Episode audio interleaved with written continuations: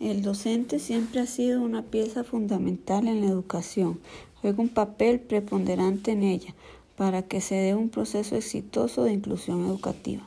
Es el encargado de velar porque se respeten los derechos individuales de cada uno de los estudiantes que pasan por su aula.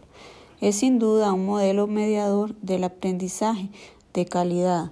El docente, en su rol de educador debe tener claro que su objetivo principal debe ser guiar al estudiante no solo al aprendizaje de calidad, sino también hacia un aula donde exista el trabajo cooperativo y que entre todos se ayuden, se respeten y se valoren como seres individuales capaces de aprender de distinta manera, que comprendan y valoren la diversidad.